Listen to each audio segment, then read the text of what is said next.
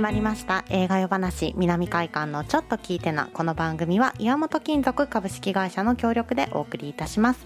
こんばんは南海館館長の吉田と。こんばんは京都のカルチャーを発信するウェブマガジンアンテナの川端です。はい今日もよろしくおはい願いします,、お願いします。ようやく梅雨らしい季節というか、うんなんかそうね。うん雨が降ってまあ、植物的にはいいかもしれんけど、うん。結構この低気圧体しんどくなる系いやそうなん頭がずだけどねーんとね、うん。しちゃうけれども。まあ梅雨が明けたらねようやく夏やね我々の嫌いな、そっちか。苦手な。暑いなと。うん、緊急事態宣言も明けたらいいねってつながるかなと思ったら夏の方やったね、そうやねようやく明けるようん、ねそう、ね。最近どう？どうお過ごしで？最近はねなんかね、結構いろいろあってうん。まあなんかもう今まで使ってたスマホが、うん。iPhone の 6S やったんやけどめっちゃ前のややつやん。ね。それをやっとこさ、新しいのに変えて、うん。でそれを機にとか思ってなんかツイッター始めたけどようわからんとかツイッターやってなかったの？やってなかった。意外にも。なんか大学時代にちょっとだけやったりしてたけど、うんうんうん。うんなんかよくわからんなとか思ってうんうん。やめちゃって、うん。また始めたんやけどやっぱりよくわからんなとか。えでも日々ここのラジオでも言えへんぐらいさいっぱい見てるやん、映画を。そうね。うん。ポチポチ書いたらいいんじゃない？そうね。まあそのうちね、うんうん。とかあと、うん。なんかねあの、まあ、兵庫県の方でそう、ね、名前出したらあれかもしれんから、まあうんうん。日本の某有名な、うんうん。あのなんていうのファッションデザイナーの人の展覧会やってて、そうそう、ん。でそれをこう見に行ったんやけど、うん。あのねこう自分がびっくりするほどファッションに興味がないんやなっていうことを自覚して、うん。なんかねすごく悲しくなったよね。そうなんや。ファッション興味ないんや。でもなんかうん。漢服漢服っていうかなんかなんていうの？カンフーの服とか好きじゃない？で着心地がいい服が好きなだけで。あー。まあ、あの中国の服とかはね、スうんそう。ースーやもんね着心地よく。涼しいっていう。なんかそのファブリックがどうのとかそういうのなんか全然心動かへんなと思って、せやん。ほんまえでも映画衣装とかは別にいいなって思うことはあるわけでしょ？まあ、それはねもちろんその映画の中のおしゃれとかやったらうん。いいなとか思うんやけど、うんうん。それ単体で出てきても自分はこうなんか何をどう見たらいいのかがわからないう。服は着れたらそれでよしそうとそうそうそう。あの 普段のこの服装見たらわかるでしょ？みたいな。上も下も無地。みたいなね。今日大丈夫？すごいおしゃれな映画やけど。大丈夫大丈夫大大丈丈夫夫ですか、いやあのこれからの季節にぴったりなね。うんはい。今日はエリック・ロメールの監督の特集作品がね、はい。ついにやってきますよ。南海館で。6月18日金曜日からなんと1ヶ月うん。やるんですよね、いいね。いっぱい何本あるんだ？まあプログラムとしては11プログラムか。そうね。まあでも短編もあれば長編もあるって感じよね。そうそうそうそう。いやまあメインとなるのは、うんうん。エリック・ロメールの6つの教訓ははい。まあこの 6, 6本の作品がメインにはなってくるんですけれども、うんうん。まあそもそもエリック・ロメールってまあもちろんね映画好きな方だったらお名前ぐらいはね聞いたことがあるかとは思うんですが、かなりまあもう亡くなられてるけれどね、うんうん。おじいさんというか1920年の生まれですね。えー、と2010年にお亡くなりになられてるんですけれども、はい1959年にデビューしてるってことはさかなり年いってから映画監督になったってことよね。そうそうそう。この人はうん。あのまあもともと物書きとか学校の先生とかやってて、うん。でこう「カイエル・シネマ」っていうさうん、あのフランスのね、うん、そう有名な映画雑誌があって、うん。そこにその文章を寄稿してたんやけど、うん。まあ、そこでそのゴダールとかトリフォーみたいな人らがこう監督デビューしていって、うん。でその後発としてこうポンと監督デビューした人なんやけど、そのデビューするまではなんていうのかな編集長とかやったりしてたからそう「カエルシネマ」の編集長してそうたんや。そうだから評論家としてすごい有名な人やって、うんまあ、今ここに一冊持ってきてるんやけど、そうそう。でこう、まあ、監督デビューしたんやけどなかなか意外と順風満帆にはいかなかったみたいで。うん、デビュー作、まあ、今回のプログラムの中にもあるんだけど「獅子座」っていうのがデビュー作にあたるけれども、はいはい。まあ興行的に失敗してるっていうことやそうねいやこの「獅子座」って映画も面白くって、うん。あのまあなんか遺産が君転がり込んだらしいよみたいな話を聞いた主人公が「うんうん。あのやったパーティーしよう」っつって。めっちゃ可愛いやん。そうそう。でむっちゃパーティーして、うん。もう所持金全然ないけど遺産入るから大丈夫って言ってたら、うん。遺産入らへんらしいよってなって、うん。えお金ないんやけどってなって、うんうん。こうバカンスでみんな出かけてるパリを一人さまようっていう。そう。で 当時、うん。なんかそのこんな話公開しても受けないでしょってなってお蔵入りになってたっていう。そらな、うん。おっさんおっさんって言ったかん。おじさんが。哀愁漂わせてパリをこう さまよう様をね描いても誰が見に来るんだと。そう。でもね、うん。それがすごくいいね。でもこれさそのシャブロルがあのモデルあそうそうそう。うん。だからそのヌーベルバーグっていうなんていうのかな、うん。その60年代とかにこうフランスとか世界中をわって熱狂させた、うん。その映画活動があんねんけどさ、うんそれの出発点っていうのがそのクロード・シャブロルっていう監督が、うん。遺産が転がり込んだから映画作れるってなって、うん。でそれがきっかけで始まったんよね、おばさんの遺産やっけ？そうそうそうそうそう、ね、でそれでまあ会社立ち上げて、うん。ゴダールとかもそこにいたのかな？シャブロールのもとに。まあ、一緒に作ってたって感じだよ一緒に作っねだから今回もねあのロメールもゴダールを俳優に起用したりとかしてたりもするんよ、うんうんみんなね友達っていうね。本当に。うん。まあ、そんな中でそのロメールがこれだからまあ年代で言ったら39歳の時にんようやくヌーベルバーグの大鳥としてわしも監督するぞっつそうってそうそう。獅子座を取って始まったっていうね。だけどまあその後結構さそのシリーズものををこう作っていかはるやんか、ね。まあ、別にその一本一本がつながってるとか前のやつ見てな分からへんとかそういう話では全然なくて全部別々やねんけどまあ6つの教訓はって言ってまああのモンソーのパン屋の女の子。はい。で第2話がシュザンヌの生き方、はい。まあ、第2話とか言ってるけどつながってないですからね。第 3, えーとね第3話がモード家の一夜、うんうん。第4話がコレクションする女、はい。で第5話クレールの膝、はい。で、えー、と最後が愛の昼下がり、うんうん。まあ一番そうやな有名どころって言ったらクレールの膝かなとは思うんそうねだけれども。クレールかモード家かってそう感じかねだね。モード家が好きって言ってたね有人君自分はモード家がすごい好きなんやけど、うんうん。あのまあロメールがこの本の中で言ってるんやけど、うん。まあ、これってその音楽でいう変奏曲みたいなもんで、うん。言ってみたらその一つの物語があってそれをこうちょっとテンポを速くしたり遅くしたりとか肉付きを増やしたり減らしたりっていう、うん。まあちょっとその変則的に一つの物語を描いたシリーズなんですよって言ってて、うんうんうんうん。そう。でそれがまあどんな話かっていうと。うん、だから基本的にはこれ6つともあの子もええなこの子もええな。っていう可愛話いな。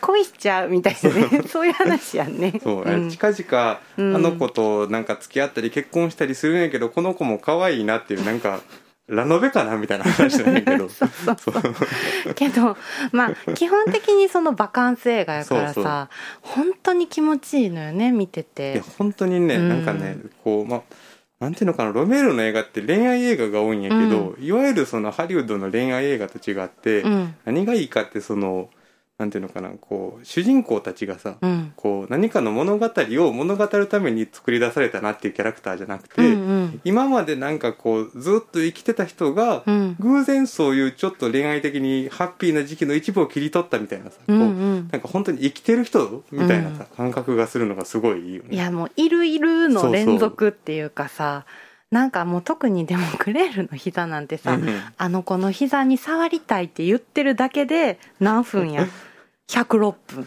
いや本当おおじさん。おじさん。おじさん。おじさんが女の子の膝に触れるか触れへんかってなんて下水話なんやって思うけど。それがでも愛しいのよね、あじゃあクレールの膝焼けちょっとあらすじ言っとこうかな、そうですねまああの避暑地で、まあ、みんなそのバカンスをしてるんやけど、主人公の男があのジェロームっていう男なんやけれども、はい。彼はその自分の持ってる別荘を売却するために避暑地に行ってるんよ。うんうんうん。でそこでその昔からの友達のあのオーロラっていう作家の女の人と久々に出会うのよね。うんうん。多分昔恋物語がそこにもあったんだろうというのがわかるんだけれども、ただそのジェロームはそのフフィアンセができたと、うんうん。もう結婚するんだと自分は。ただそのオーロラにそそのかされて私めっちゃ可愛いあれ姪っ子かな？姪っ子かなんかいとこか分からへんけど、曲がりしてる別荘の家の女の子みたいな感じよ、ね。あそういうことか。別荘に2人の娘おるでって、うん、うん。うんクレールっていう女の子とローラっていう女の子、うんうん。これ14歳と17歳な。めっちゃ可愛いねんって言って恋落ちちゃうよって言われちゃってその気になっちゃうジェロームっていうね ジェローム何歳よみたいな。いやもうひげもじゃですよ、ジェローム。本当に。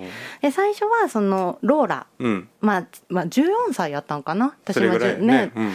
の子にちょっとちょっかいをかけてみるのよ。ローラはその一目見てジェローム素敵って多分なったから、うんうん。でちょっとちょっかいかけてみるねんけど気ぃ付いたらクレールっていう上のねお姉ちゃんがやってきて秘書室に「あの子膝やばい」ってなる クレールには彼氏がいるのか？あの彼氏膝に触ってるずるいみたいな。そんなあの愛しい物語が詰まってるんですよね。いやなんかね、うん。この、まあ、ロメールって人もまあ、絶対頭がいい。学校の先生してたから、まあ、すごい頭いい人で、うんうん。こういろいろ映画とか文学とか絵画とかの教養があってさ、うん。この「クレールの膝」って映画見ても、うん。なんかこの絵の構図がさすごいルノワール的やなとか、うん。そういうふうに思ったりもするんやけど、うん。たまにそのカメラがさ女の子の顔から足になんかこうスッてこうティルトダウンしてさ。そうそのフェチズムっていうのかな？フェチズムなんやけどうん。そこら辺なんか笑かそうとしてるのかどうなのかわからない私は笑ってし自まう。分も笑うんだけど。でもグッとくる人もきっといるとは思うのよね,、まあまあそのね。うん。なんだろう。特にこう青春時代が終わって、そのあのみずみずしかった頃のあの淡い気持ちみたいなところがそこにこう詰まってたりもするじゃない？うん。なんかいつもこれプレミア化するんやって？そのそうあのね DVD とか出ても、まあ自分ほら、うん。ビデオテープ時代からうん。結構映画コレクションしてたんやけど、うんうん。このロメールって人ほんまにまあファンが多いからさ、うん。結構プレミア化しやすい監督やなとは思ってたんやけど、うんうん。あのビデオの時も DVD の時も、うん。このクレールの膝だけ異様に値上がりするのよ。中古になった途端。やっぱ気持ちが分かるおじさまたちがたくさんいらっしゃるんじゃない？ですかね。か気持ち分かるっていうのじゃなくても憧れとかさ、ものすごい伊達男やん言ったらジェロームって、まあそうねインテリアしね。そうインテリアし、でもなんかこうクレールだけは振り向いてくれへんっていうその切なさとうんうん。か可愛いやんものすごく。でなんかさそのいやもう自分全然本気じゃないしみたいな、うんうん。でもまあ触れるんやったら触りたいかなみたいな。でもクレールが触らせてくれるって言われたら別に触んないみたいな。何なんみたいな。めんどくさいし面下水しっていうさいわみたいな。だからそのモテる男がモテへんかった時の滑稽さみたいなのとかあそうね。そうすごく可愛いんやけどなんかそのなんやろなどうしようもないのよ基本的には。どうしようもない物語がこううん。スクリーンに映し出されるんやけど見入っちゃうのよね。い。ややっぱうねん。本当にこう出てくる人たちがみんな生き生きしてるっていうのうん、がね生き生きしてる恋をしてるフィアンセがかわいそう、そうバカンスしに行きたいなって思うけどさ。ね。あとロメールの映画ってさ、うん。コレールとかもそうやけど、うん。結構なんていうの人に恋愛をそそのかすやつみたいなのが出てきてさ。悪魔みたいな。悪いやつ出てくる悪いやつ出てくるねんな、それも多分いろんな嫉妬心とかいろいろ絡まって、うんうん。いっちゃえいっちゃえみたいな。ひどいって思うけど。うん海辺のポーリーヌとかむちゃくちゃやもんね、あれね。むちゃくちゃやなあれな、じゃあで海辺のポーリーヌ行く前に、うん。えっと、この6つのその教訓話にひっついて初期の短編集が今回見れるんですよね、うんうん。ちょっとタイトルだけでもと思うんですけどあの私は今回この短編集は一本も見たことがないからそうね、まあ、なかなか見る機会がないっていうのも、そう今回楽しみにしてるんやけれども、うんうん。えっと、これも6つあって、はいはい。紹介またはシャルロットとステーキっていう短編と、あとベレニス。これがうんうん。日本初公開になります、そうね。でベロニクと怠惰な生徒、うんうん、である現代の女子学生、はいモンフォーコンの農夫。はい。で有人君が見たことあるのかな？パリのナジャ。そうね。パリのナジャと、こあとシャルロットとステーキは見たことがあるかな？あ見うん、どんな感じ？短編。あのね、うん。このシャルロットとステーキっていうのは、うん。あのなんと主役がジャンリュク・ゴダールっていう。ああそうなんや。そっかほんまやそうそうそう。本当だわ。いやこれがね、ゴダールが女の子の家でステーキごちそうになるっていうだけの話なんやけど。う ん声が声がアンナ・カリーナが出してるのね。そうそうそうそう。へえそれだけでもうなんか、ねステーキ以上にごちそうさまでしたみたいな。ほんまやね見なきゃってなるね。本当だわ。感じなんやけど、うんうん。あのパリのナジャとかあとモンフォーコンの農夫もそうなんやけど、うん。あのこれはドキュメンタリーなんよね。うん。だからパリで実際に住んでるそのナジャっていうなんていうのかな留学生の女の子うん。がこうパリをフラフラってしながらあの普段考えてることとか、うん。あの思ってることがナレーションで流れるっていう、うんうん。なんていうのかなこの60年代とかのフランスの、うん。その風土というかさ、うん。まあ、風景もそうやし人となりとかどんな生活をしてたのかみたいなのが今見ると逆にすごい新鮮でおしゃれなんよ、ねうんうん。そう。なんかそういうその貴重な短編もくっついてくるので、うんうそのよかったら6つの各、えー教訓話を見てほしいなと思うんやけいいれどもですね、うん。えっと、実は京都で特別に組んだプログラムがあって、えっと、喜劇と格言劇かな、そうね、うん、の、えっと、シリーズも、えー南海館とあとアップリンク京都でうんうん。同時期に開催してるんですけれども、はい。さっきちょっとタイトルが出た「海辺のポーリーヌ」うんうん。あと「満月の夜」はい。緑の光線、は友達の恋人レネットとミベラル4つの冒険、うんうん。でこの5本が、えっと京都では、まあ、限定的にくっついてくるんですよ。そう。ぜひねあの南とアップリンクはしごしながら見てほしいなと思うんだけれども、海辺のポーリーヌは私すごく好きなの。自分もね大好きなんやけど。う大好きやわ、まあひどい話だねでもどうしようもないのは変わらない、うん。相変わらずあの可愛いけど下水っていうそうそうバカンス行ってなんかこうその場で見つけた恋人がいっぱいいるみたいなそうだね。話やんな、まあ、ポーリーヌはその主人公の女の子やから15歳なんやけれども、その、えっと、いとこのお姉さんがいんねんけれども、うんうん。あのマリオンっていうお姉さんは結構真面目やと思うねん。ほう。ん、真面目やけれども、うんうん。その熱い恋に燃え上がりたいみたいなね。うまあそうね。バカンスの間だけなんかそういうちょっと、あのはっちゃけたいみたいはな感じよね。っちゃけたいみたいなね、ではっちゃける相手を見つけたんやんな。そうね。そう。でそのはっちゃける相手がまたどうしようもない男やったっていう。いやー本当あいつひどいやつよ、本当にひどかったね、うん。あのマリオンを好きでいてくれてるあの幼なじみかな、うんうん。かなんかの男の子がずっと「あいつはやめとけあいつはやめとけ」って言うねんけど「何よ絶対まともな人よ。あの人は私を愛してるのよ」みたいなね。その情熱的なフランスの恋愛がそうね。なんか男からしたらうん。なんかあの幼馴染というか友達の男の子かわいそうとか思うんやけど、うん。逆に女性からしたらしつこいと思うのかなみたいな。あしつこいよね。うるさいなって思うね。こっちは楽しく恋愛してるんだからって思うけれども。その今言った5つはその喜劇と格言劇っていうだけあって、冒頭に格言がね出てくるのそうね。まあポーリーヌの場合はなんか、うん。口は災いのもとみたいな感じの言葉が出てくるよね、そうでそれをもとにまあ本当に人生の喜劇的瞬間よねねある意味ね見え方によってはどうしようもないしさでまあ緑の光線は本当にこのベネチア国際映画祭でもね金獅子を取ってるぐらいもう本当に有名な作品やなとこれなん思うかあけれどものセリフとか全部即興で作られてるからね。すごいよね、でなんかロメールを取り巻くそのスタッフたち、うん。が結構少人数で女性たちで撮ってるっていうのが面白いなと思う。いやーなんかね不思議やけど、うん。でも確実に重要な監督だよね。うんロメールって。本当にその作り方もそうやし、うん。なんか、まあ、映画好きやったら見て損はないでしょっていう、ね、いやいや 本当に。あとその今こうやってなかなか海外にも行けへうんうんん。けれども、本当にねフランスの海辺を感じるというかねそうね。避暑地ですよ。この夏ぜひ映画館でロメールを存分に味わってください。ねいや本当はもう一本ずつ話したいぐらい好きなん。やけどね。ねもうあれやわ。であれあれえっ、とねもうすぐ今年もねうん。夏至がやってきますよ、ほう夏至ですか？そう夏至がやってくるんでね、あの何回やるねんって思うと思いますが ミッドサマーディレクターズカット版も南海館で、あのーまあ、あれもバカンスやからね。違うか。あバカンスやな。確かにな、うんバカンスや。バカンス映画として、ぜひロメールと一緒に見ていただけたらなと思います、じゃあ今回はこんなところですかね。